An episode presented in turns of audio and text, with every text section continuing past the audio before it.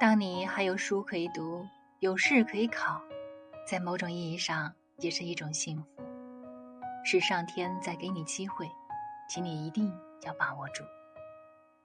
人最终决定着自己的命运，在天赋和环境内，成为什么是自己决定的结果。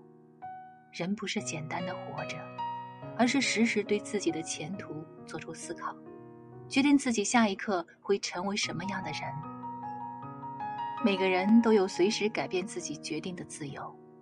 读书从来不是无用的，哪怕现在不能显现出任何作用。